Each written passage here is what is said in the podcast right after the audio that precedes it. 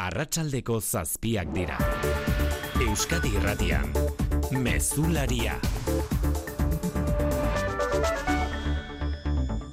Arratxaldeon guztioi Repsoleko kontseilari ordezkariak Josu Jonimazek egin zuen joan den astean ohartarazpena. Gaur Petronorreko presidente Emiliano López Atxurrak emandu zehaztapena. Euskadin bi proiektu geldiarazi ditu konpainiak energetika hundiei Espainiako gobernuak ezarritako zerga berezien etorkizuna argitu arte. Bilbon eraikitzekoak diren erregai sintetikoa ekoizteko lantegi industriala da Repsolek eten nautzi duen proiektuetako bat fiskalitate argitu eta egonkortu arte esan du atxurrak Radio Euskadin. Petronorren birfindegia hidrogeno zornituko duen instalazioa da estanbaian utzitako beste proiektua energetikei ezarritako zergatarteko.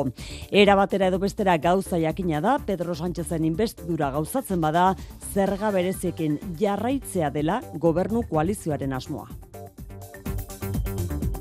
Sánchezen investidura aipatuta badirudi geroz eta gertuago dagoela hori eta horren adibidea azken ordukoa Europako Parlamentuan bilera egin berri dute PSOEko antolakuntza idazkariak Santos Terranek eta Carlas Puigdemontek negoziaketak bide honean doa zela nabarmendu du gainera Junts alderdiak kaleratu berri duen oharrean hortik akaso sozialisten asmoa azaren zortzian egin nahiko lukete Sánchezen investidura saioa.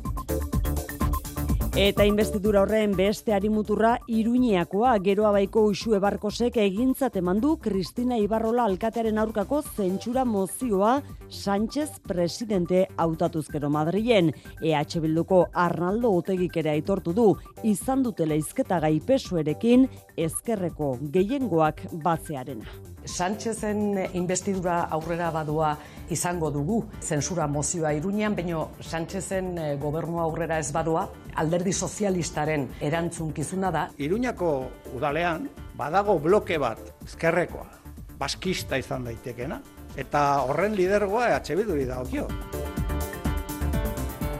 Kontu gari investidurari lotuta, baina egunak baditu gehiago ere, xikarresna, larratxaldeon. Arratxaldeon oiane. Euskal Herrian eta Espainian poliziek egindako hilketa, tortura eta gehiagikerien inguruko egia, ofizialki aitortzeko eta zabaltzeko eskatu du poliziaren biktimen balorazio batzordeak. Legebiltzarraren eskariz sortutako batzordeak mila bederatziun eta irurogeita emezortzitik mila bederatziun eta laurogeita emeretzira bitarte motivazio politikoko irurogeita sei biktimaren aitortza jasotzen duen txostena aurkeztu du legebiltzarrean, tartean daude berrogeita bederatzi tortura kasu, eta Josi Zabala eta Josu Mujikaren hilketak. Batzordeak salatu du ezin egona sortzen duela gertatu ziren kasu oso larriak ez izatea eskandalagarriak, eta gizartea anestesiatik esnatzeko modu bakarra egia aitortzea eta ura zabaltzea dela. Jon Miren Alanda batzordeko kidea. Irurogeita zei lagun, hoietatik bederatzi hil, sortzi ikaragarri kolpatuak, berrogeita bederatzi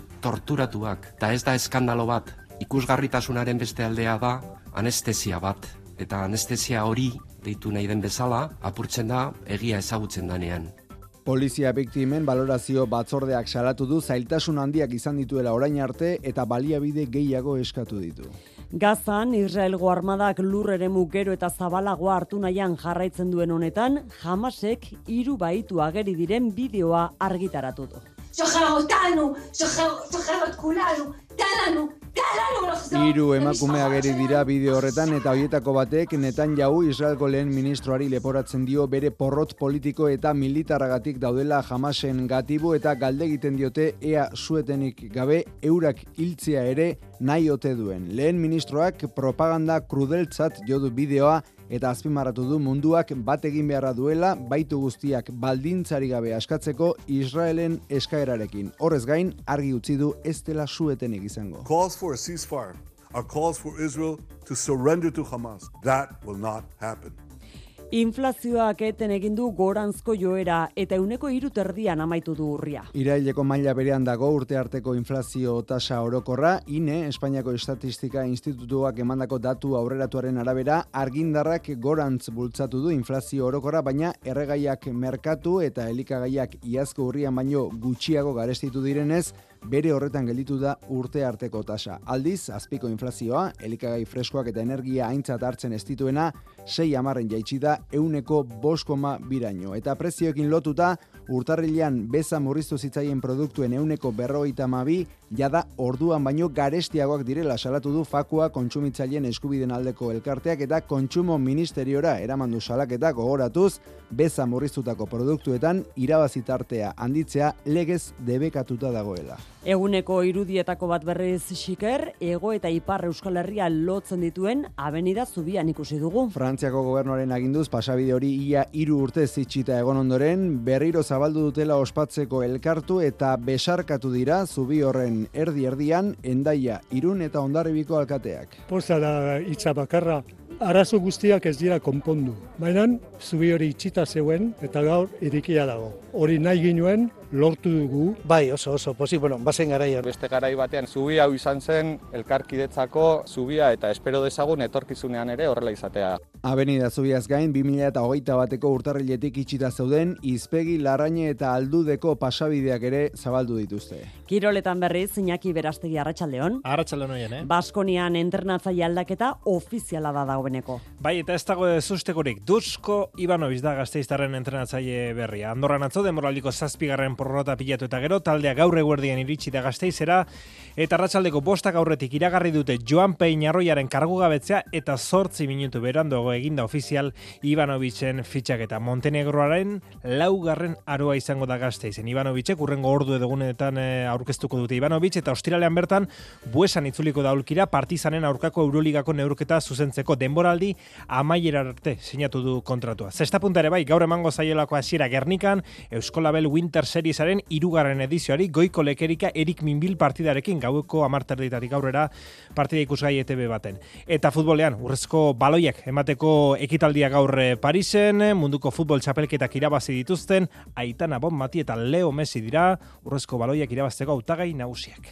Laboral kutxak babestuta, eguraldia eta trafikoa. Euskalmeten Naiara Barredo Arratsaldeon. Arratsaldeon gorabera handiri gabe amaituko dugu eguna eta zerua nahiko garbi geldituko denez, ba gaua aurrekoa baino hotzagoa izango da. Eta biharko egunari begira ere, ba giro nahiko argia izango dugu eguneko ordu askotan. Arratsaldetik aurrera odeiak ugarituko dira, baina erdi mailako odeiak eta goi odeiak izango dira eta hortaz ez digute euri konturik utziko. Berriz ere egomendebaldeko haizea nagusituko da eta egun sentiak ba gaurkoa baino freskoagoa izango den arren, maksimoak antzekoak edo pikin bat altuagoak izango dira. Eta nahiara biarritz egingo dugu berriz etzikoa asteazkenerako abisu horiekin batera, alerta laranja ere jarri baitu segurtasun saiak haize haundia espero delako besteak beste hori biharkoan xeetuko dugu. Trafikoan, xiger, arazori bai? Bai, eragozpenak daude galdaka hon, N6 irula berrepidean Bilborako norantzkoan, bi autoren arteko istripua gertatu da, errei bat itxita dago autoliarak sortu dira eta pertsona bat zaurituta eraman dute ospitalera segurtasun saiak berri eman digunez. Arratxaleko zazpiak eta zortze minutu teknikan eta errealizazioan Xanti Gurrutxaga eta Xabier Iraola. Euskadi Irratian, Mezularia. Oiane Perez. Pedro Sánchezen investidurari begira azken ordukoa dugu Bruselan bilera egin dute bertan pesoeko antolakuntza idazkariak Santos Terdanek eta Carlas Puigdemontek Junseko ordezkariak negoziaketak bideo honetik doazela adierazi dute gainera. Mikel Arregi Madrid Arratsaldeon. Kaixo Arratsaldeon argazkia duela minutu gutxi ezagutu dugu. Mai berdinaren bueltan Carla Puigdemont eta Jordi Turul Santos Terdan PSOEko antolakuntza idazkariarekin eta Iratxe Garzia eurodiputatuarekin izketan atzean urriaren bateko erreferendumeko argazki handi bat eta bi aldeetako iturrietan bilera giro honean joan dela eta investidurarako negoziazioak bide honetik doa zela. Pesoek eta Juntzek hitz egiten jarraituko dutela diote eta investidura gero eta gertuago izan arren gaur Monkloatik Isabel Rodríguezek zur hitz egin du daten inguruko eztabaidan sartzeari uko eginez. Desearíamos que fuera eh, lo antes eh, posible, pero tenemos la certeza que de ser ha de ser antes del próximo 27 de noviembre. Zerdan eta Puigdemonen arteko argazki hau zen, hain zuzen, peso eta juntzen arteko hurbilketa irudikatzeko falta zen irudietako bat, ba, alderdi independentisten arteko leian eta Sánchez eta Puigdemon gero eta gertuago dauden honetan, eskerrak bere baiezko oraindik urrun duela gogoratu nahi izan du. Raquel Sanz bozemaia da. Se han intensificado los contactos, se han intensificado las negociaciones, pero aún estamos lejos del acuerdo.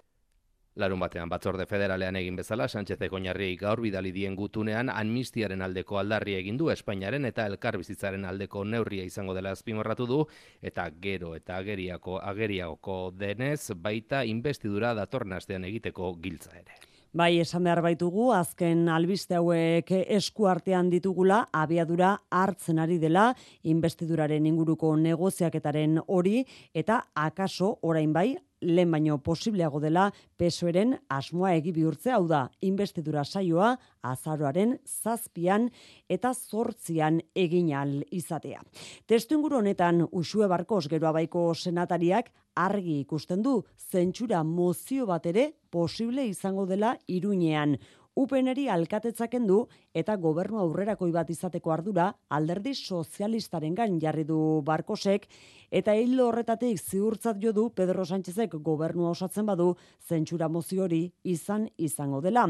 Bien bitartean Cristina Ibarrolak ez du segundu bat ere galdu nahi izan horri buruz hizketan horixe galderari eman dion erantzuna oposizioko alderdiei leporatu die gainera bera suntsitzeko operazioa martxan jarri izana. Iruñeragoa Zaitor Perez Aserre mintzatu da Kristina Ibarrola berriz ere prentsa horrekoan zentsura mozioari buruz galdetu zaionean oposizioak ezetzaren koordinakundea osatu duela dio eta ez du inolako arrazoirik ikusten horrelakorik gertatzeko. Si alguien quiere hacer una moción de censura por otros motivos, que los explique. No me ocupa ni medio minuto de mi vida. Este Minutu erdia ere ez duela horretan galtzen esan du, baina aldi berean oposizioaren kontra jo du udalaren jarduna blokeatzeko errelateoa osatzen ari direla dio, baina ez du arago begiratu nahi izan eta zentsura mozioa hitz egitea zientzia fikzioa dela esan du. Ikuspegi erabat kontrakoa usue barkosena, gero abaiko buruzagiak alkatetza aldaketa ez du urrun ikusten ez behintzat Pedro Sánchezek gobernu osatzeko aukera baldin badu. Aukera daukagu zentsura mozio bat aurrera eramatea alkatetza upeneren eskutik entzeko. Alderdi sozialistaren e, erantzunkizuna da, espero, datozen asteotan alternatiba hori ikustea. Euskal Telebistan egindako elkarrizketan balizko aldaketak bultzatzeko ardura sozialistengan jarri du eta ohartarazi die Madrilen investidura lortuko ez balute ere Iruñan gobernu aurrerako bat osatzeko aukera ez luketela baztertu behar. EH Bildu ere bai korda Sánchezen investidurari begira oraingoan Espainian nazioan iztasunaren aitortzaren legealdia izango dela aurrikusten du Arnaldo Otegi koordinatzaile nagusiak. EH Bilduk baiezko botoa emango duela investiduran berretsi du Otegik Euskal Herritarrek eskuinari atea istearen alde bozkatu zutela eta Iruñeko udaleko balizko zeintsura mozioari dagokionez koalizioa bertzaleak jakinarazi du PSOEri helarazi diola alden erakunde guztietan eskuinari atea itxi behar zaiola eta horretarako lehenbiziko indarrari dagokiola lidergoa. Alegia, Iruñean EH Bilduri. Arnaldo Otegi. Iruñako udalean badago bloke bat aurrerakoia ezkerrekoa baskista izan daitekena, kakotzen artean, eta horren lidergoa EH Bilduri dagokio. Zergaitik ez dugu aplikatzen logika berbera toki guztietan. Antzera Carlos Iturgaitz Euskadiko Alderdi Popularreko presidentea ere Pedro Sánchezek investidura aurrera aterako duela ziur agertu baita Euskadirratiko faktorian. Sánchez eta haren aliatuak elkar ulertzera behartuta daudela esan du Iturgaitzek badakielako hauteskundeak eginezkero Alderdi Popularrak eskuratuko duela gobernua. Azaroaren lauan Euskadiko peperen gidaritza Javier de Andresen esku ustear egindako lanaren balioa aldarikatu du Carlos Carlos Iturgaitzek alderdia batzeaz gain euskal politika gintzan zeresana izatea lortu duela nabarmendu du. Oso importantea zen ere bai errelevante egitea Euskadiko alderdi popularra. Euskadiko alderdi popularari eskerrak ez dira igotzen, tasak gaztaizen eta zergak durango. Horrekin zer esan nahi dizut, betetzen ari garela gure egitaragoa. Investidurari ertxiki lotuta legoke baita banketxeei eta energetika haundiei Espainiako gobernuak jarritako zerga bereziak luzatzearena.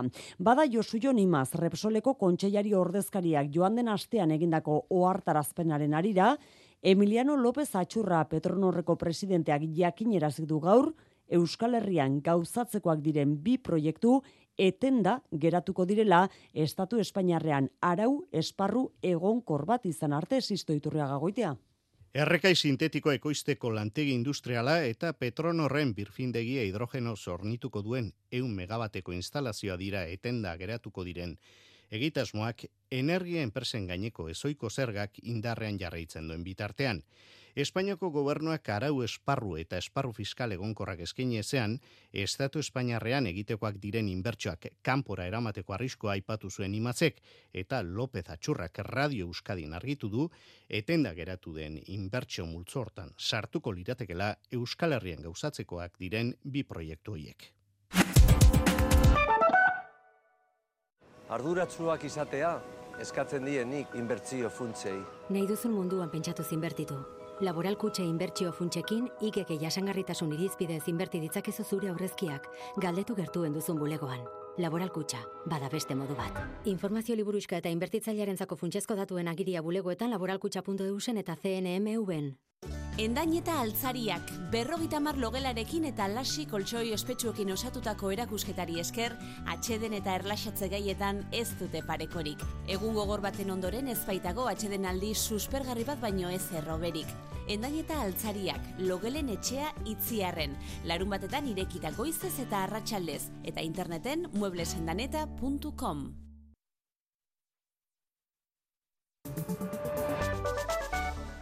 Ekialde hurbilean hiru baituren bideo argitaratu du Hamasek azken orduotan. שחרר, שחרר אותנו עכשיו, שחרר את האזרחים שלהם, שחרר את האסירים Benjamin Netanyahu lehen ministroari zuzenduta berehala askatzeko erregutzen dio baituetako batek noiz eta Israelgo armadak tankeak Gaza hiriaren atarira e, sartu dituen egun honetan.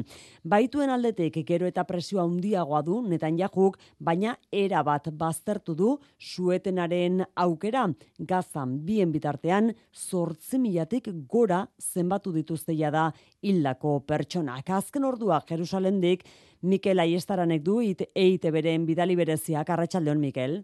Arratxaldeon, Gazako berreun gatibuak protagonistak dira gerraren bigarren fasean. Armada lurrez aurrera doa zerrendan eta urriaren zazpian base militar batean jamasek harrapatutako soldadu bat askatu dutela, informatu dute, militarrek.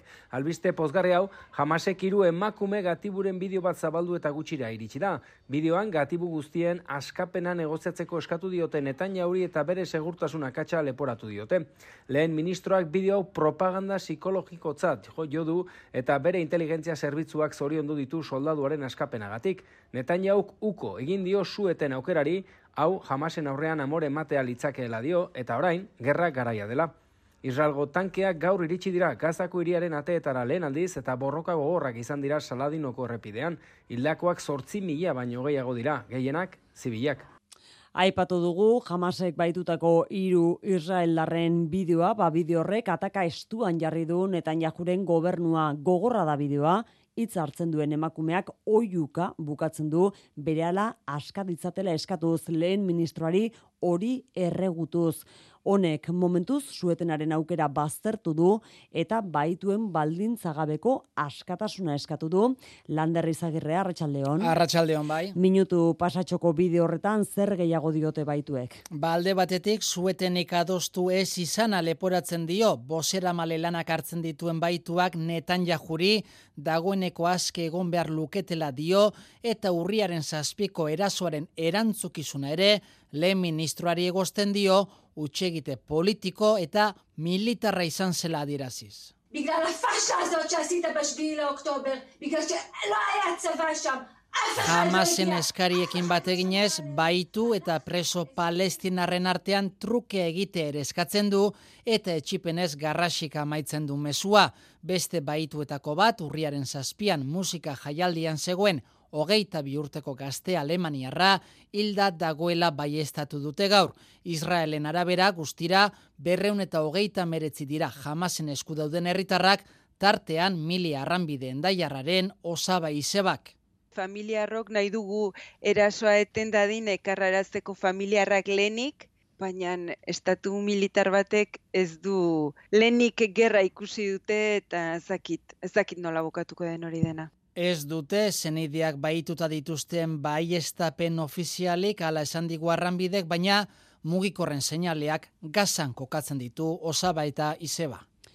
Eusko Legebiltzarrean bestalde motivazio politikoko biktimekin egindako hiru txostenak Euskadin eta Estatuan zabaldu eta ikusgarri egitea eskatu du biktima horien kasuak aztertzen dituen balorazio batzordea. Irurogeita sei biktimen aitortzak jasotzen dituen urteko txostena aurkezterakoan, John Landa batzordeko kideak nabarmendu du gizarteak bizi duen anestesiatik irteteko modu bakarra dela egia jakitea eta zabaltzea. Bederatzi hil, sortzi ikaragarri kolpatuak, berrogeita bederatzi torturatuak, eta ez da eskandalo bat, ikusgarritasunaren beste aldea da anestesia bat. Orduan, gure lana, biktime kala eskatu egiten digutelako, da egia zati bat mai gainean jartzea. Orduan, hau ateratzen ez bada, anestesia ez da kenduko eskatzen den lana behar bezala egiteko, baliabide gehiago eta legea aldatzea ere eskatu dute, tortura eta tratutxarren biktimak kalte ordaini gabe gera ez daitezen. Bihar Donostiako kursalen, motivazio politikoko indarkeriaren biktima komenduko ditu Eusko Jaurlaritzak. Madrilen berriz gaur egin du ekitaldia Espainiako gobernuak eta Gabriel Aresti idazle Bilbotarra aitortu dute bertan Pedro Sánchez jarduneko presidentea buru. Aitortza kolektiboa izan da Arestik bezala bezala Frankoren diktadurapean euskaraz, katalanez eta galiziera zidazteagatik jazarpena jaso zuten idazleak omendu baitituzte Mikel. Bai, Espainiako gobernuak memoria demokratikorako egunean diktadura eta gerraren oinazeak iasan zituzten emeretzi pertsonei eta kolektibo bati aitorpena egin die, tartean daude, gerra zibilean bi aldengatik fusilatutakoak diktadurak iazerritako LGTBI kolektiboko kideak erbesteratuak eta lapurtutako aur jaio berrien zenideak, baita Galizia, Katalunia eta Euskal Herriko literaturaren ordezkari batzuk ere. Tartean izan da, Gabriel Arestiren familia gobernuak gizarte literaturaren eta Euskara batuaren alde egindakoak aitortu dizkio eta familiak aldiz bere jardunagatik jasan zuen jazarpena gogoratu du. Andere Aresti Gabriel Arestiren alaba da. Aita ez zegoen sartuta politikan, ze beste ze bezala baina bai, eh, ze euskaraz idazten zuenez, ba nahikoa zen, ba, ba jasarpena izateko, ezta? Eta orduan txikia nintzen, baina amak eta eta beste familiako ondo goretzen dute, ba, ba momentu natzak izan zirela, ezta? Aresti familia lere pozik azaldu da itorpena jaso duten gainontzeko familiak bezala hauen partetik eskerrona adierazi diote gobernuari memoria demokratikorako legeak biktimen oroimena sustatu duelako. Sánchezek aldiz legeak sortu zituen kritiken inguruan esan du. Que nadie se atreva a decir que no merece la pena Inork ezin duela esan, lurpean daudenak azaleratzeak merezi ez duenik eta biktimen memoriaren kontra doazenek euren eziak intasuna agerien ustea bakarrik lortuko dutela azpimarratu. Elizaren baitan izandako sexu gehiagikeriei buru zerri defendatzaileak osatutako txostena aztertzeko bilera egin du arratsaldean Espainiako apezpikuen batzarrak bi harremango dute egindako azterketa horren berri. Eta biktimei barkamena eskatu die jada sare sozialen bidez Juan Jose Omella apezpikuen batzarreko presidenteak eta era berean gogor kritikatu du herri defendatzailearen txostenak egiten duen datuen estrapolazioa. Izan ere, bosten biktima elkarrezketatu dituzte txostena egiteko eta hortik ondorioztatu dute laureun eta berrogeita amar mila izan litezkela Elizaren aldetik sexu gehiagikeriak jasan dituztenak. Omeliak salatu du Eliza Katolikoari min egiteko postu dituztela datu horiek. FIFA futbolaren munduko erakundeak bestalde Luis Rubiales Espainiako Futbol Federazioko presidente hoiaren aurka mundu osoko futbolarekin lotutako jarduera guztiak hiru urtez bertan behera uztea erabaki du. FIFAren zigor batzordeak ebatzi du Australia eta Zelanda berriko emakumezkoen munduko txapelketako finalaren ostean gertatutakoak aintzat hartuta. Gogoratu Rubialesek genitalak ukitu zituela palkoan eta Jennifer Hermoso jokalariari baimenik gabe ahoan musu eman ziola dominen banaketan. Rubialesek beraldetik FIFAren erabakiaren aurkako elegitea jarriko duela iragarri du. Ekonomia kontuak jarraian urrian inflazio tasa euneko iru terdikoa izan zen iruie iraieko berbera beraz. Espainiako estatistika erakundeak gaur emandako behin behineko datuen arabera, elikagai freskoak eta energia kanpo uste dituen azpiko inflazioa berriz sei amarren jeitsi da, euneko bost koma birarte. Gogoratu adierazle horri erreparatzen diotela bereziki banku zentralek interes tipo eburuzko erabakiak hartzerakoan sisto hiru hilabetez jarraian igotzen aritu ostean, urrian urte arteko inflazio tasa orokorra ez gora ez bera geratu da, euneko iru koma bostean alegia. Azpiko inflazio tasa ordea, sei amarren jeitsi da, eta 2000 eta biko maiatzetik izandako txikiena da orain, euneko bost koma bikoa. Gogoratu beharra dago, otxailan, euneko zazpi koma seiko izatera iritsi zela, energia eta elikagai freskoak kanpoan usten dituen adirazle hori. Espainiako estatistika erakundeak azaldu duenez, argindarrak gorantza bultzatu du inflazio orokorra, baina arrekaiak marketu izanak eta elikagaiak iazko urria baino gutxiago garestuitu izanak ez ere utzi dute horren eragina, eta horregaitik geratu da ez gora ez bera urte arteko tasa. Bez zerga murriztuta duten elikagaien erdia baina garestiagoak dira orain neurri hori urte hasieran indarrean sartu zenean baino Luiseron. Fakoa kontsumitzaileen elkarteak zehaztu duenez urtarrietik beza jaitxe izaien elikagaien euneko berrogeita dira garestiagoak. Eta iguera progresiboa da, naiz eta zerga murrizteko Espainiako gobernuak ezarritako arauaren arabera, garestitzea kostuak igotzen direnean baino ezin den izan. Hori ze aintzat hartuta fakoak beste behin ikerketa bat abiarazteko eskatu dio kontsumo ministerioari, irabazi marginetan igora zaintzu produktutan izan den argitze aldera legedian ezarritako muga kurratzen dituzten prezioen igueren aurrean erabakitzeko eskumenak dituen arren, Alberto Garzón buru duen ministerioak dio kontsumitzaileen elkarteak ez dio erantzun. Fakua bezaren jeitxierak eragindako ia mila produkturen prezioen bilakaera aztertzen ari da etengabe. Elikagaien erdia baino gehiagoren prezioak garestitu dituzten banak eta katean handiak urren ez urren, Hiperkor, Carrefour, Alcampo, Aldi eta Eroski dira. Lidl pizkat berago dago eta prezio igoeraren euneko txikiena izan dutenak Mercadona eta Dia dira. Eusko Legebiltzarrean bestalde turismo tasa ezarri ala ez aztertuko duen lan batzordea sortu da. Duela lau urte gisa honetako duela lau urte barkatu gisa honetako zerga bat ezartzeko aukerari ezezko boro bila eman bazioten ere orain jaurlaritzak uste du baldintzak egokiak direla eztabaidari zorrotz heltzeko. Erabakia edo zen izan da ere, adostasuna bilatuko dutela azpimarratu dute. Zurin etxe berria. Pandemia bukatuta eta turismoa Euskadin izaten ari den gorantzko joera kontuan hartuta jaurlaritzak uste du eztabaidari heltzeko baldintzak egon badaudela Javier Hurtado turismo sailburua. El gobierno vasco siempre está abierto a debatir propuestas trabajadas y esta comisión busca ser un foro de debate Eratu berri den batzordean beste erkidego batzuetako esperientziak partekatuko dituzte sektorearen eta erakundeen proposamenak eta ikuspuntuak aztertu baino lehenago. Helburua adostasuna bilatzea izango da. Cualquier iniciativa relacionada con un posible impuesto a estancias turísticas tiene que salir del consenso y debe respetar el estatuto. Jaurlaritzaren turismo eta hogasun saiek, hiru aldundiek, eudelek, Euskadiko ostalaritza elkarteek, nekaturrek, aparturrek eta kanpin elkarteak aztertuko dute turismoari tasa ezarri ala ez. Aurrera egingo balu datorren legegintzaldian sartuko litzateke indarrean. Zener enpresak merkatua aeroespaziala ardatz izango duen enpresa berriaren lehen harria jarri du Zamudioko Parke Teknologikoan.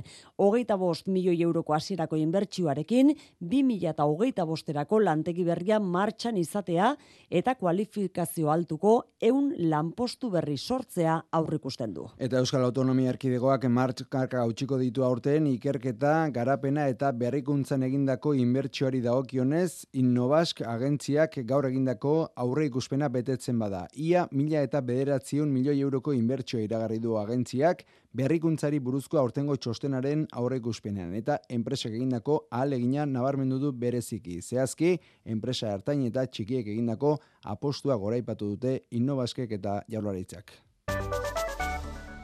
Estatu batuetako gobernuak adimen artifiziala arautuko du gai honetan mundu mailan lidergoa hartu nahian. Joe Biden presidenteak minutu gutxi barru sinatuko du horretarako dekretua eta orduan argituko dituzte, xetasun guztiak New Yorkeragoaz jeraidia zeite beren berri emale arratsaldeon. Arratsaldeon, etxe zuriak iragarri duenez adimen artifiziala arautzeko gobernu batek inoiz martxan jarritako neurri gogorrenak dira. Besteak beste pribatutasuna eta kontsumitzaileak babestea eta berrikuntza bultzatzea dira legearen oinarriak. Horretarako esaterako adimen artifiziala garatzen ari diren enpresei egiten dituzten segurtasun frogak eta informazio garrantzitsua estatu batuetako gobernuarekin partekatzea esigituko zaie. Eta alor kimikoan, biologikoan edo eta zibersegurtasunean sortu litezken mehatxuak gobernuak astertuko ditu. Bestalde sortu den desinformazioaren aurrean adimen artifizialarekin audioak argazkiak edo eta bideoak sortzen dituzten enpresei estela benetako informazioa jakinaraztea eskatuko zaie. Modu horretan adimen artifizialaren onurak aprobetsatu nahi dira, baina estatu batuarrengan izan ditzakeen arriskuak mugatuz. Aste honetan erresuma batuan munduko liderrek gaiari buruz hitz egin aurretik dator Bidenen urratsau eta diotenez adimen artifizialaren kontrolerako mundu mailako konpromiso bateratuak nahi dituzte.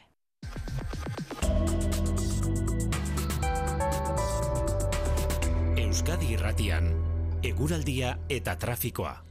Errepidetan ez dugu nabarmentzeko arazorik ordu honetan. Eguraldiari lotuta esan berriz, etzirako badiru diela aizeak eh, lana emango duela, hori etzi asteazkenean, momentuz gaurko eta biharko iragarpena. Gora bera handirik gabe amaituko dugu eguna eta zerua nahiko garbi geldituko denez, ba gaua aurrekoa baino hotzagoa izango da. Eta biharko egunari begira ere, ba giro nahiko argia izango dugu eguneko ordu askotan. Arratsaldetik aurrera odeiak ugarituko dira, baina erdi mailako odeiak eta goi odeiak izango dira eta hortaz ez digute euri konturik utziko. Berriz ere ego mendebaldeko haizea nagusituko da eta egun sentiak ba gaurkoa baino freskoagoa izango den arren, maksimoak antzekoak edo pikin bat altuagoak izango dira. Mesularia, Gertu Kołak. Eguraldia lagun, milaka lagun hurbildu dira Gernikara urriko azken asteleneko azokaz gozatzera. Gaztaleiak eta olaberriako aizpea gaztandegiak irabazi du eta kaltzada adinekoen egoitzara bideratuko dira gaztaren gaitik ordaindutako mila euroak. Arabako aginiga gaztandegiarentzat izan da berriz, bigarren saria eta hirugarna elgoibarko mausitxak irabazitu. Oraindik ere giro aparta dago Gernikako kaletan bertan izan da Carmele Uribe salgo lankidea. Giro paregabea izan dute Gernikan, bai eguraldiari dagokionean baita bildu den jendetzaren gatik ere. Irure onda zazpi postutan banatuta, frutak, barazkiak, ogia eta makineria erosteko aukera izan dute besteak beste herritarrek, bakoitzak bere plana zuen arren. Ba, pipartxo iserua eta geho bestia pikantia. Bueno, ba, ikusi hori plaza, zeu zer erosi, zeu zer hartu, eta ondo pasa. E, umiegaz nahi, orduen ba, hueltatxoa emon, da gero baskaldu hostien edo umea etxean utzi eta ba, juergan. Saltzaiek aitortu dutenez saiatu dira iazko prezioak mantentzen, baina kasu batzuetan igo egin behar izan dute salneurria. Bueno, ba, guk indaban kasuen manteni duten dugu, amasei euroan, eta egia da frutea igo dugule, e, sikite handi edau, basurde asko sartu dire, orkatzak, eta gau, kalteak egon dire. Gernikako indaba ikarri dugu be bai, baina urton, bai, inkizau garestiago hau dau. Bai, amazortzi euro kiloa, e, agranel, e, oso lehorra izan da uda, eta azkenien bako setxa e, mermatu egin da. Postuak jaso badituzte ere, luzatuko da urriko azken astelena batzuentzat. Matrikula irakurgailu eta airearen kalitaten neurgailuei esker kontrolatuko du Bilboko udalak emisio baxuko eremu berria. Bilbo herrialde hartuko du eremu horrek abando eta indautxu auzoak behin betiko ordenantza datorren urteko lehen iruiekoan onartuko da eta pixkanaka ezarriko da 2000 eta hogeita bederatzi garren urtearen amaierar arte. Janire geren abarrena. Matrikula irakurgailuak eta airearen kalitatearen berri ematen duten berrogei neurgailu erabiliko ditu Bilboko udalak gehien kutsatzen duten ibilgailuei emisio basuko eremurako sarbidea debekatzeko. Egun irian mugitzen diren ibilgailuen erdiak ezingo du hortaz 2008 marrean erdigunera alegia abando eta indautsura sartu. Hala adierazi du nora abete mugikortasun zinegotziak erdera utxe egindako batzordean. Erdigunera sartzeko debekuak inguruko auzoetan autoen kontzentrazio handia sor lezakeela uste duten oposizioko alderdiei erantzun die, ez dela alakori gertatuko, ala diotelako udalak egindako hainbat ikerketek. Emisio basuko eremua pizkanaka esarriko da, eta 2008 marreko urtarrilaren batean indarrean izango da erabat, astelenetik ostiralera, goizeko saspietatik iluntzeko sortzietara. Nafarroak indarrean duia da neguko bidezaintza plana. Apirilaren hogeita marrera bitartean, elurrak entzeko laurogeita mar makina egongo dira lanean Nafarrako errepideetan. Elurra eta izotzarekin izan daitezken arazoei aurre egiteko. Erne, elurra eltzear baitu gainera Pirineoan, aste honetan bertan, ostegunean, mila eta lareun metrotik gora bota baitezake aurrikuspenaren arabera itor. Eguraldira garpenen arabera elurra belagoako errepideetara eliteke ostegun edo ostiralen eta hortaz elurrak entzeko makinak martxan ikusiko ditugu baina neguko bide zeintza plana indarrean daia da eta Carlos Txibite kontseilari agoitzen izan da dispositiboa gertutik ezagutzeko. Elurra garbitzeko laro gehieta bederatzi makina pilatutako elur geruz handiak kentzeko sei turbofresadora eta beste irurogeita bost ibil gailu izango dituzte erabilgarri. Horiekin berreun eta berrogeita emezortzi langile arituko dira Nafarroako errepide sarean dauden irumila eta bederatzirun kilometroak garbi mantentzeko, eta azkenik laguntzeko amasi mila tona gatz banatu dituzte lurralde osotik, hala ere txibitek deia egin du. Esto no funciona si no participa eh, y colabora toda la gente. Gogoratu du elurra egiten duenean krisi egoerak izaten direla eta une horietan ardura eskatu du errepideetara ez ateratzeko eta beharrez diren arrisku egoerak ez eragiteko. Kultura leioa. Mundu osoko ilustratzaileen harreta gazteizen izango da astelenetik ostegunera bitarte. Izan ere, irudika nazioarteko ilustrazio topaketak izango dira hiru egunez Artium Museoan. Ilustratzaile argitaletxe eta sektoreko profesionalek bat egingo dute bertan. Mundu osotik etorritakoak izango dira, tartean Polonia, Nigeria edo Japoniatik. Euskal ilustratzaileen presentzia ere nabarmena izango da. Oier Narbaiza.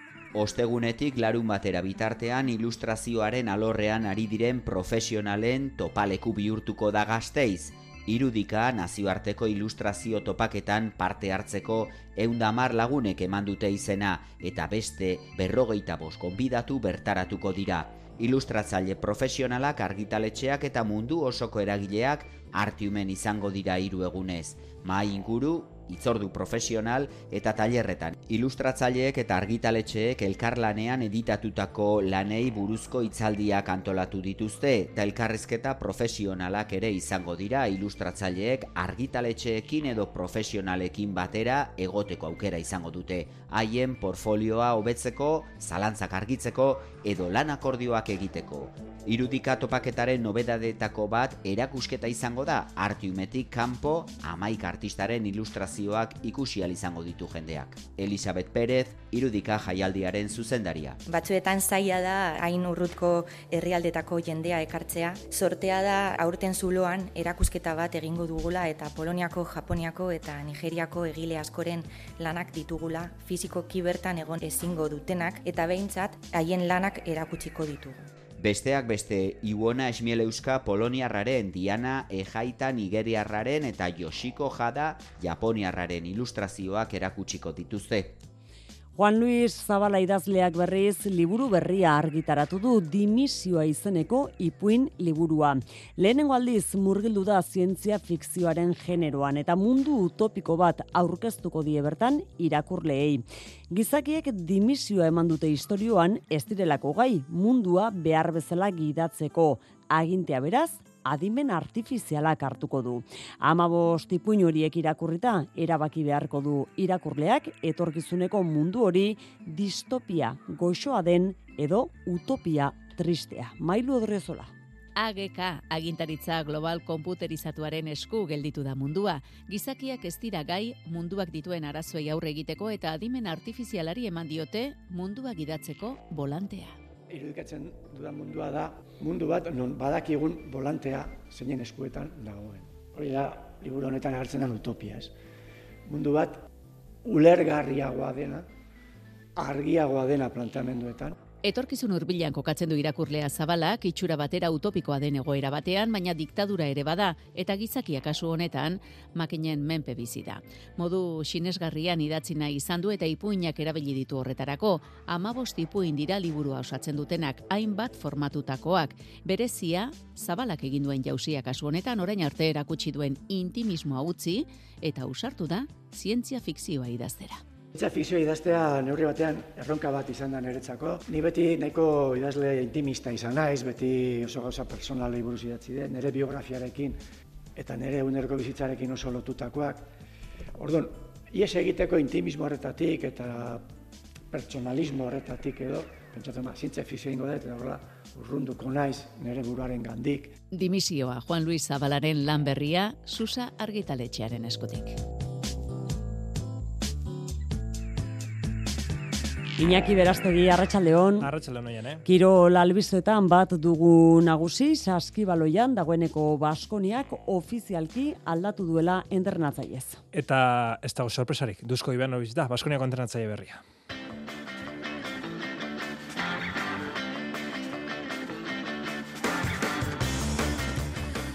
Klub Gasteiztarrak gaur arratsaldean ofizial egin du Joan eh, Peñarroiaren eh, kargugabetzea. Atzo Andorran demoraldiko zazpigarren porrota pilatu eta gero eta zortzi minutu berandoago ofizial egin du Dusko Ivanovic dela entrenatzaile berria. 2012an Dusko lehen aldiz kargugabetu zutenetik inork ez ditu bi denboraldi oso egin aulkian. Montenegroarra urren gorduetan aurkeztuko dute eta ostiralean bertan buesan partizanen aurkako Euroligako neurketan itzuliko da gazteiztarren aulkira. Futbolean egun batzuetarako ligalde batera utzi eta koparekin dute itzordua euskal taldek. Bihar bertan, Eibarrek Lorca Deportibaren zelaian jokatuko du asteazkenean, beste batzuen artean, Atletik eta Realariko dira eta ostegunean alabez besteak beste. Lehen kanporak eta honetan, bederatzi euskal talde denera, osasuna eta morebieta salbu etxita. Futbolean gainera gaur bederatziak laurden gutxietan, Parisen urrezko baloiak emateko ekitaldia itxura guztien arabera, munduko futbol txapelketa irabazi duten, Aitana Bon Mati eta Leo Messi izango dira irabazleak, Kataluniarraren lehenengo garaipena edo urrezko baloia litzateke, Argentinarraren sortzigarrena. Pilotan auterdiko txapelketan kolokan dago Jokin Altunaren parte hartzea final erdietan amezketakoak ostiralean erabakiko du igandean jakaren aurka Eibarren jokatzen duen edo ez bestela Iñaki Artolak jokatuko luke. Se está apuntando Eskola Bel Winter Series eh, txapelketari gaur emango zaio hasiera Gernikan hirugarren edizioa da gaur goikotxeak eta lekerikak Erik eta Minbielen aurka jokatuko dute gabuka marter ditatik aurrera Euskal Telebistako lehen katean ikusi izango duzuen. Eta azkenik, txerrendura ditzan, profesional eh, gisa, Euskal Euskadin sei denboraldi egin eta erretiro hartu eta gero, peio goikotxea emakumezkoen laboral eh, kutsa taldeko bigarren zuzendaria izango da aurrerantzean. Entzule lagunok arratsaldeon eta ongi etorri mezulariko kirol tarte honetara. Denen agotan zegoen albisteak gaur arratsaldean ofizial egin du Baskoniak. Joan eh, Peña Arroiak Baskoniako entrenatzaile izateari utzi dio eta espero moduan sorpresarik ez Dusko Ivanovic da Gasteiztarren prestatzaile berria berriro esango dugu.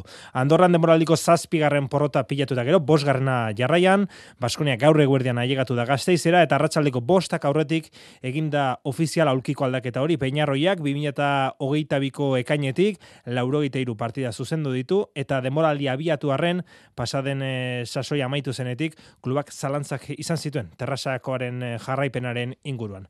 Hala, demoraldia zirenetan piletutako emaitza txarrak direla medio, amabi partidaren ostean dator e, aipatutako kargu gabetzau. Duzko Ivanovic ere bi asteatzera kargu gabetu egin zuen izargorriak, eta urren orduetan aurkeztuko dute Baskoniako entrenatzaile berri gisa Montenegroaren laugarren aroa izango da Gasteizko taldean. Azkena 2019 eta 2021 bat arteko izan zen pandemia betean eta klubak bere azken liga irabazi zuen aroa izan zen hori. Hain justu Ivanovic da klubaren historian titulo gehien lortu duena hiru liga hiru kopa eta superkopa bat. Ivanovic ostiral honetan bertan eseriko da berriro ere Gasteiztarren aulkian 8 buesan Partizanen aurkako Euroliga ligako neurketa zuzentzeko. Aulkian egin den aldaketa hori aztertzeko asmoz, gurekin da Baskonia gertutik jarraitzen eh, duen saskibaloia ditua. Joseba Sánchez, arrasaldeon Joseba. Arratxaldean, zer moduz. Aulkian e, aldaketa, agur peñarroia, ongi edorri, berriro ere, laugarren ez duzkori. Ze hau zapore usten dizu aldaketa honek, Joseba? Ba, garratxa, egia zen garratxa. Zeren, bueno, ba, porrot bat da, ez izan behar dugu, ba, hori porrot bat dela, e, proiektu baten porrota, zeren, e, bueno, ba, orain, e, hogeita lau e, egun pasata gero, botatzen badugu gure entrenatzailea, ba, porrot bat da, argita garbi dago. Baina, bueno, nire ustez, e, e, ba, erabaki hau hartuta zegoen, e, ba, orain azte bat edo, eta aste bat egon gara e, duzkorekin bogan-bogan eta azkenean, bueno, ba, ba, gauzatu da. Beharrezkoa zen aldaketa eta hau esan da, berriro ere duzko, ez egun besterik, esan nahi dut? Ba ez dakit beharrezkoa zen, ez, ziurazki ez da, joan ez da izan, e, ba, hori, arduradun bakarra, ez, eta ziurazki ez da izan arduradun nagusia, baina e, aietariko bat izan da, noski baietz.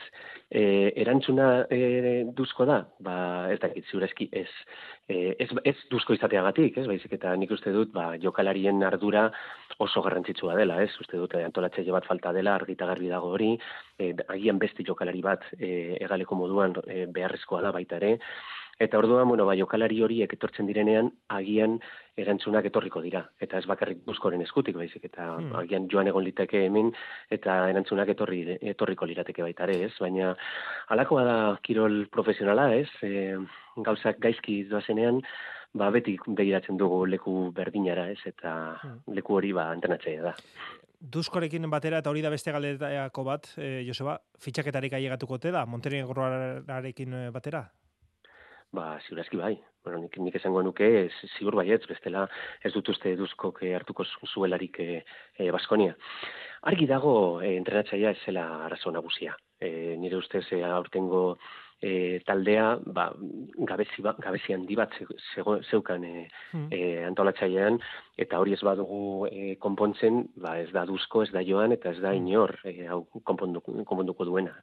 Baina, bueno, ikusiko dugu zenbat e, zenbat e, denbora igarotzen den e, e, antolatzaile hori heldu arte, hmm. baina nik esango nuke azkar etorriko dela. E, amaitzeko Joseba azken galdera, 2012an duzko lehen aldiz e, kargutik endu zutenetik, inork ez ditu, bide moraldi osorik egin, Baskoniako aulkian. Zer esaten du horrek? Ba, esaten du, ba, argi dagoela, e, Joseanen buruan, edo Josean Kerejetaren buruan, e, ba, zuzendari bat dagoela, eta zuzendari hori duzko dela, ez? Eta nik uste dut, e, beti e, arazoak daudenean duzko deitzen duela, eta duzko bota izan duenean, ba, agian izan da, aukerarik ez zeukalako, ez? Zeren, bueno, askotan, entrenatzailea bota egin behar duzu, ez zaudelako e, berarekin... E, on, ongi baizik eta aldaketa bat behar duzulako eta mm. aldaketa hori ba zuzentzeko ba entrenatzailea bota behar duzu. Baina argita garbi dago erantzunak behar dituenean Josen Kerejetak beti deitzen diola e, duzkori. Eta hori bueno ba, berriro gertatu da. Mm. Beti bezala placer bat e, zurekin e, hitz e, egitea. Joseba Sánchez eskerrik asko urren arte Venga, eskerrik asko zuei agodor. Egute egiari dagokionez, esan bezala, ostiralean zortzitar dietan, Baskonia Partizan, eta Fibaren Europako Kopan, Bilbo Basketek, asteazkenan zazpietan, Kaledonia Gladi torstaldea esoko du miribilan. Kirol albiste eta bestelakoak jada, Instagramen ere eskuragai dituzue, abildua ITB Kirolak Instagram kontu sortu berrian. Futbola, espero dezagun euskal talde, kopako lehen kanporaketan, asteburuko ligako partietan, baino emaitza hobeak lortzea, izan ere, asteburu nahiko goibela izan da gure, etzat, Eibarrek bakarrik lortu duelako garaipena. Baina liga aztu eta kopari begira jarri behar dute gure taldeek, eta Eibar izango da, bihar eh, gaueko bederatzetan jokatzen lehena, Lorca Deportibaren eh, zelaien jokatuko dute armaginek, ondoren asteazkenean Barakaldo Gernika Tudelano eta Baie Eguesez gain, Realak eta Atletikek ere jokatuko dute. Txuri urdinek etzi Balentzian, rekenaren eh, zelaian Buñol taldearen aurka jokatuko dute, eta bainat turrientesek, onela, hitz zuen atzo, asteazkeneko neurketa horretaz. Kopa azten da gai, baina partidu, partidu oso zaila ez, azkeren behaien, behaiei ba, be, e, temoraldiko partidu garrantzitsuena da behaietzat, eta, eta bueno, e, e, behaien e, zelaien jolastuta ba, oso partidu zaila izango da, eta bueno, gu gogo askokin goaz, eta, eta irabaztea, eta jazta. Seiterdietan jokatuko da partida hori, gainera klub txururdinak aurre jakitera mandu, Igor Zubeldeak atzo ikusitako bosgarren txartel horiari elegitea aurkeztu diola, bosgarren eh, txartel eh, hori hori dela eta ezingo luken larun batean Barcelonaren aurkako ligako partida jokatuko. Aste azkenean reala eta aste azkenean atredikek ere itzordua koparekin Ernesto Valverderen taldeak Katalunian Barcelonan jokatuko du gaueko bederatzi terdietan Rubi talde historikoaren aurka. Mikel Besgak dio, kopak ilu ilusio handia egiten diola taldeari. Asko gustatzen zaigun kompetizioa tokatzen zaigu, eta beraz eh, ba, ilusioz beterik goaz eh, Bartzelonara, eta ba, bertan jakinda ba, ba, nolako partidua diren, eh, politak, baina ba, zaiak eh, aldi berean, orduan, ba, bueno, eh, kontzentratuta eta ilusiorekin ba, bukaraino iristeko. Eta bizkaitarrekin lotuta, biharko ere egun garrantzitsua da, bazkide kompromisorien oiko batzar egingo baita arratsaldeko zazpietatik aurrera. Alabezi dago kionez, eh, azkeni, azkenik ostegunean jokatuko dute hauek, baita zestauk ere, gimnastika segobianaren eh, zelaian, alabezek murtzian eh, jokatuko du, Deportibo Murziaren kontra. Hori bai, alabezek badaki, kopako partida garrantzitsua dela, baina igandean ere Almeriaren aurkako partida garrantzitsua duela. Andoni Gorosabel. Azkenean ba egaltzeak ba pizkat ikututa gusten zaitu, baina bueno, e, taldea ilusio aski ilusio askoekin dago, e, badakigu e, gero paroia dagoela eta orain ba partidua oso garrantzitua dela eta e, domekan ba hiru puntuak atera bar ditugula, ez? E, etxean gaude eta gure jendeekin ba hori lortu badu kopako partidak edo lehen kanborak eta jokatzetik salbotxita, amore beta eta baita osasuna ere, osasunak partida osteko lanzaio harin egin du gaur amarteretan taxoaren, Juan Cruz bere kaixa entrenatua eta Mojikak ere babarnek aldean egin du lan tripetako arazoekin. Bi arratzen eguna dute arrasateren mutilek eta asteazkenean hasiko dira larun bateko gironaren aurkako neurketa prestatzen. Lehen maian, gaur itxiko da, amaika garen jardunaldia gaueko bederatzetan, Granadak eta Bilearralek jokatuko duten neurketarekin. Emakumezkoen lehen maiari dagokionez, bada albisterik gaur, gaur, realak jakitera eman baitu, amaiur sarriek Espainiako selekzioaren deialdi utzi barri izan duela, ezker iztarrean duen lesio moderatu bat dela, eta fisioterapia tratamendua abiatuko du jokalari txuri urdinak. Eta nazioarteko futboletik ere pare bat eh, kontu, Euskal, Euskal entrenatzailek dituzten taldek indartxu segitzen dute, Xabi Alonsoren Bayer Leverkusenek, atzo frigurru gomenderatu eta Alemaniako ligan lider jarraitzen du, Unai Emeriren Aston Villa Premierren bosgarren dago eta Premierren eh, bertan abarmentzekoa Andoni Iraolaren bormuzek denboraldiko lehen garaipena lortu zuela bi eta bat Barley aurkari zuzenaren kontra. Gainera Parisen, urrezko baloiak emateko ekitaldia, gaueko bederatziak laurden gutxietan hasiko da, France Football aldizkariak antolatuta eta itxura guztien arabera munduko txapelketa euren selekzioekin irabazi duten Aitana Bon Mati eta Leo Messi izango dira garaia. Kataluniarraren lehen urrezko baloia litzateke Argentinarraren zortzigarrena. Eta azkenik aipatu FIFA gaur jakit egitera manduela, Luis Rubiales, Espainiako Federazioko, Futbol Federazioko presidentoia, iru urterako inabilitatu dela Jenny Hermosorekin gertatutako guztiagatik, Rubialesek hori bai, amar eguneko epea du elegitea jartzeko. Pilotari tartea, kepa iribarra, Arratxaldeon. Arratxaldeon, inaki. Lau kuadro terdiko txapelketan murgilduta, finalerdiak nork jokatuko dituen eta non jada, erabakita. Bai, eta Jokin Altunaren e, zalantza potoloak e, baldintzatzen du gaur gaurkoz, ba finalerdi horietako bat, e, amezketarrak ez dauka ondo, esker zorbalda, nahikoa izango dira, igandera bitartean dauden egunak jokatzeko moduan jartzeko, ba hori da argitu beharrekoa. Nahikoa ilun ikusten dute goera azpe enpresan. Ostegunean dute pelota aukerak eta, eibarko astelenan, hala ere, une honetan, altunak daukan asmoa, ba egun bat gehiago hartu, eta ostiralean egitea behin betiko proba, orduan erabakiko du jokatuko duen eh, ala ez. Erik jaka dauka zain partida horretarako eta Lizartzarrak onena opadio altunari.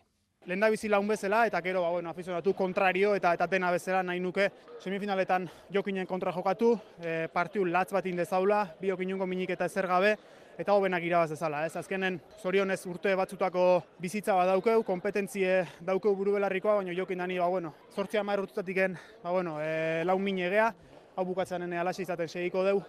Eta tamales altunak jokatu ezingo balu, Iñaki Artolak hartuko du bere tokia. Larumatean, gazteizko hogetan, Peio Etxeberria eta Jonander Peña aurrez aurre, lehen finalerdia du Tolosarrak, irugarna jarraian Peio Etxeberriak. Peña katzo min hartu zuen belaunean, beroketan irrist eginda beotibarren gaur belauna azita esnatu da, baina kolpea baino estela esan digu, eta beraz, ezer larririk ez. Aurten, baikoren bi pelotari daude finalerdietan, iaz bat ere etzuten sartu, beraz, noski, pozik daude enpresan, Aimar Olaizola kirol zuzendaria. Gure aldetik oso pozik, ez? Nik uste lehen gurten, uste du sortzi lehenbizikotatik bakarra sartu genula, eta gaina kontutan eukita, jende asko ez da oroitzen ja, baina izar, izar nagusia e, lesionatuta hola, ez? Eta nik uste beste pilotarik beste salto bat eman dutela, txapelketatan da falta zena, zertin ere ustez maila bado, bakarra ba, gautza bategatik besten gatik, ba, bueno, partiu batzugola klabe zena galdu iten zituzten, ez? Eta aurten alde horretatik oso pozik, eta bueno, oain gutxinez bita bi, eta ber suerte badon, ez finalen basartzen. Hori maila nagusiari dagokionez, e, asteazkenean jokatuko da promozio mailako lehen e, finalerdia berri zen egiguren e, bosgarrena exposito eta ostiralean bilabonan bestea, zubizarreta irugarrena, alberdi bigarrena. Eta amaitzeko gaurko emaitza bat ere bai, garaziko trinketean eiztarien kopako finala jokatu da, da armendrailek eta ugartek berrogei, bielek eta zubiatek, hogeite emezortzi. Eta gauko bederatzetetik aurrera, kepa, e, kate da Euskadi tertuliarekin eta bestelako protagonistekin. Ez Hori da, tertuliarekin, bestelako protagonistekin, eta entzulentzat e, pare bat zarrera baditugu sosketan emateko. Behatziak eta bos, gero arte, kepa. Gero arte.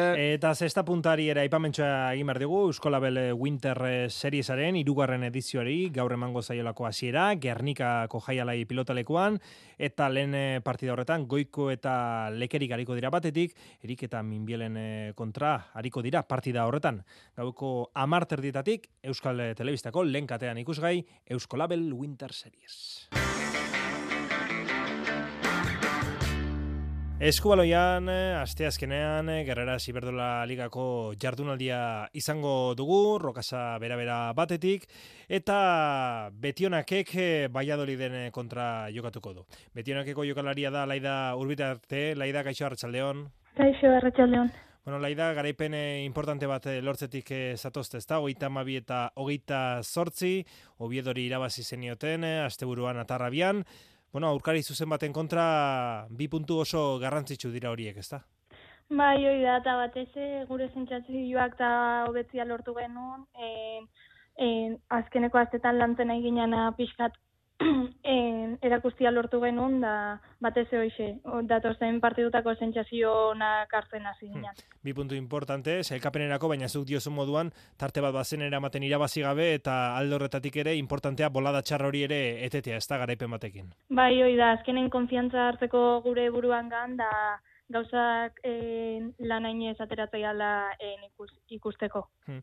Bueno, zelkapenean bederatzi postuan zaudete, hor selkapena ondoren erdibituko den tarte horretan e, postu bat berago, bederatzigarren postuan zaudete sei punturekin, baina zazpigarrenak, granoiersek eta zortzigarrenak e, rokasak ere, zuek adina puntu sei e, dituzte. Oso lehiatu doa momentuz selkapenaren zati hori, ez da?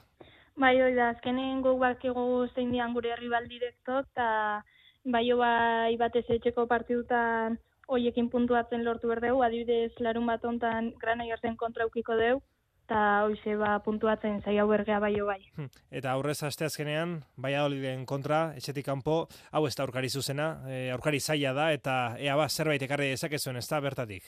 Bai, hori da, ber azkenen behaien etxen, asteazken baten eta e, behaien oso partidu fizikoa izangoa, bai resistentzia aldetik orduan, ba, alikta ondo naitea eta beti de bi puntuk etxeak hartzen zaiatzea. Hmm. Amaitzeko laida, zer moduz egokitu zara atarrabiara, oroar iduñera, nafarroara eta zer moduz e, orezko mailan lehen esperientzia hau, beti honak egin?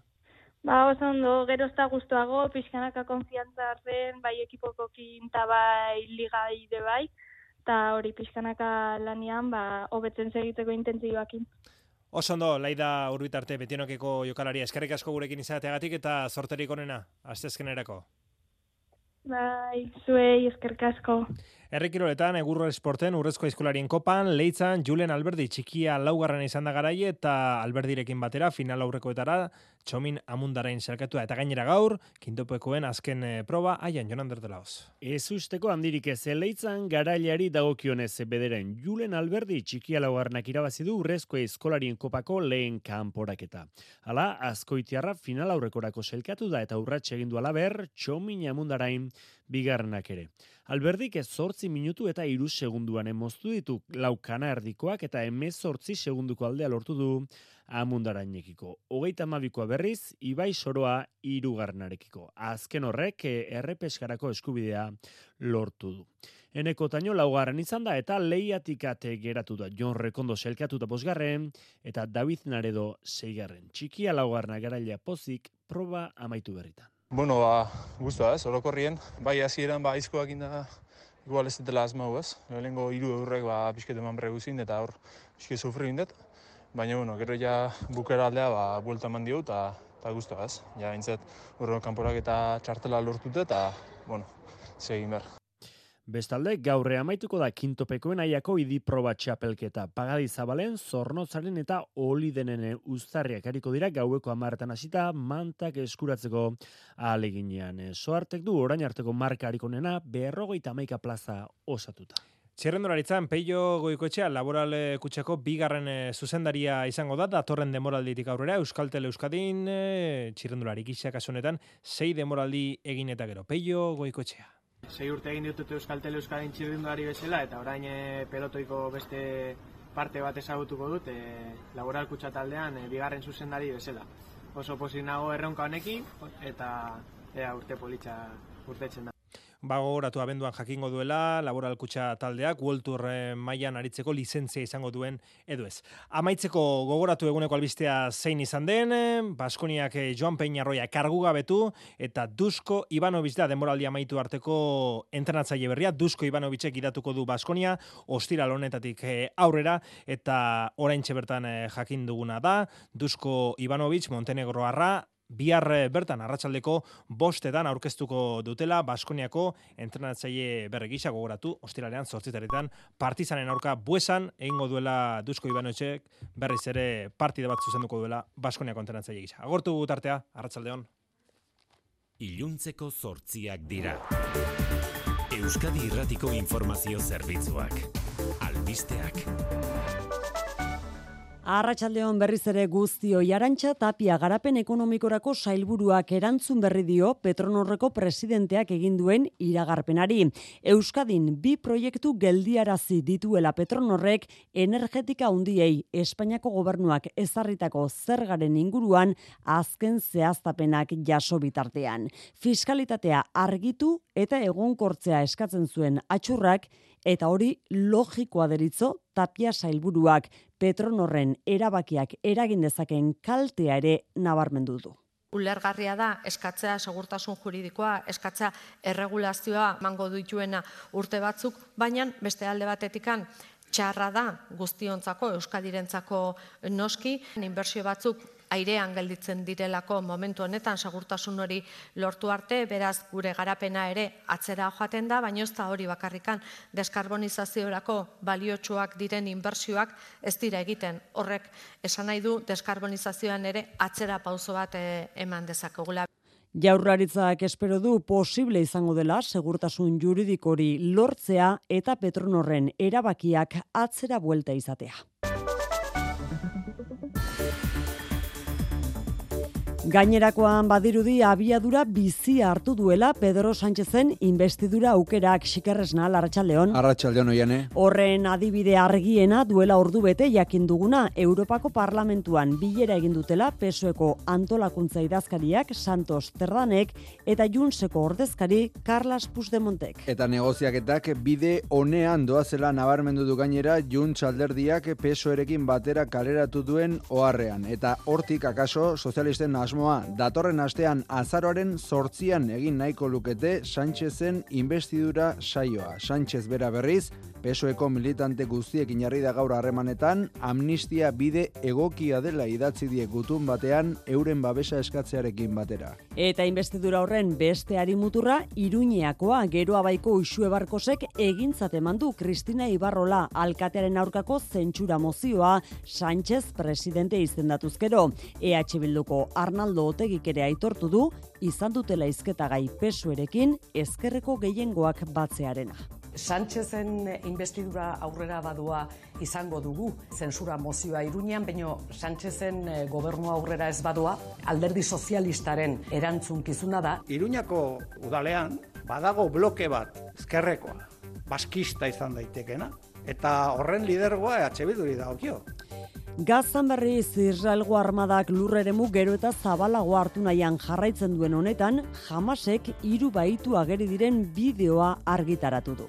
Sohar otanu, sohar, sohar ot kulanu, talanu, Hiru emakume ageri dira bideoan eta hoietako batek. Netan jau Israelgo lehen ministroari leporatzen dio bere porrot politiko eta militarragatik daudela jamasen gatibu. Eta galde egiten diote ea suetenik gabe eurak hiltzea ere nahi ote duen. Ba, lehen ministroak propaganda krudeltzat jodu bideoa eta azpimarratu du munduak bat egin beharra duela baitu guztiak baldintzari gabe askatzeko Israelen eskaerarekin. Eta horrez gain argi utzi du ez dela suetenik izan izango.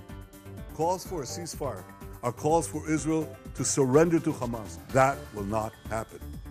Euskal Herrian eta Espainian poliziek egindako hilketa tortura eta gehiagikerien inguruko egia ofizialki aitortzeko eta zabaltzeko eskatu du poliziaren biktimen valorazio batzordea. Legebiltzarraren eskariz sortutako batzordeak mila bederatziun eta irurogeita emezortzitik mila bederatziun eta laurogeita emeretzira bitarte motivazio politikoko irurogeita sei biktimaren aitortza jasotzen duen txostena aurkeztu du legebiltzarrean, tartean daude berrogeita bederatzi tortura kasu eta Josi Zabala eta Jos Josu Mujikaren hilketak. Batzordeak salatu du ezin egona sortzen duela gertatu ziren kasu oso larriak ez izatea eskandalagarriak eta gizartea anestesiatik esnatzeko modu bakarra egia aitortzea eta ura zabaltzea dela. Jon Miren Alanda batzordeko kidea. Irurogeita zei lagun, hoietatik bederatzi hil, sortzi ikaragarri kolpatuak, berrogeita bederatzi torturatuak, eta ez da eskandalo bat, ikusgarritasunaren beste aldea da, anestesia bat eta anestesia hori deitu nahi den bezala apurtzen da egia ezagutzen danean. Polizia biktimen balorazio batzordeak salatu du zailtasun handiak izan dituela orain arte eta baliabide gehiago eskatu ditu. Inflazioak eten egin du berriz goranzko joera urrian euneko iruterdian amaitu du hilabetea iraieko maila berean ineren arabera argindarrak garestitu eginda, baina erregaiak merketu izanak ekarri du inflazioa ez gehiago garestitzea urrian. Errepidetan ez da nabarmentzeko arazorik une honetan eta eguraldiari dagokionez esan eguzkitzu jarraituko duela bai bihargoizean behintzat gora bere handirik gabe amaituko dugu eguna eta zerua nahiko garbi geldituko denez ba gaua aurrekoa baino hotzagoa izango da.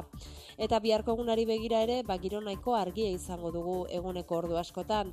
Arratsaldetik aurrera odeiak ugarituko dira baina erdi mailako odeiak eta goi odeiak izango dira eta hortaz ez digute euri konturik utziko. Berriz ere egomendebaldeko haizea nagusituko da eta egun sentiak ba gaurkoa baino freskoagoa izango den arren maksimoak antzekoak edo pikin bat altuagoak izango dira.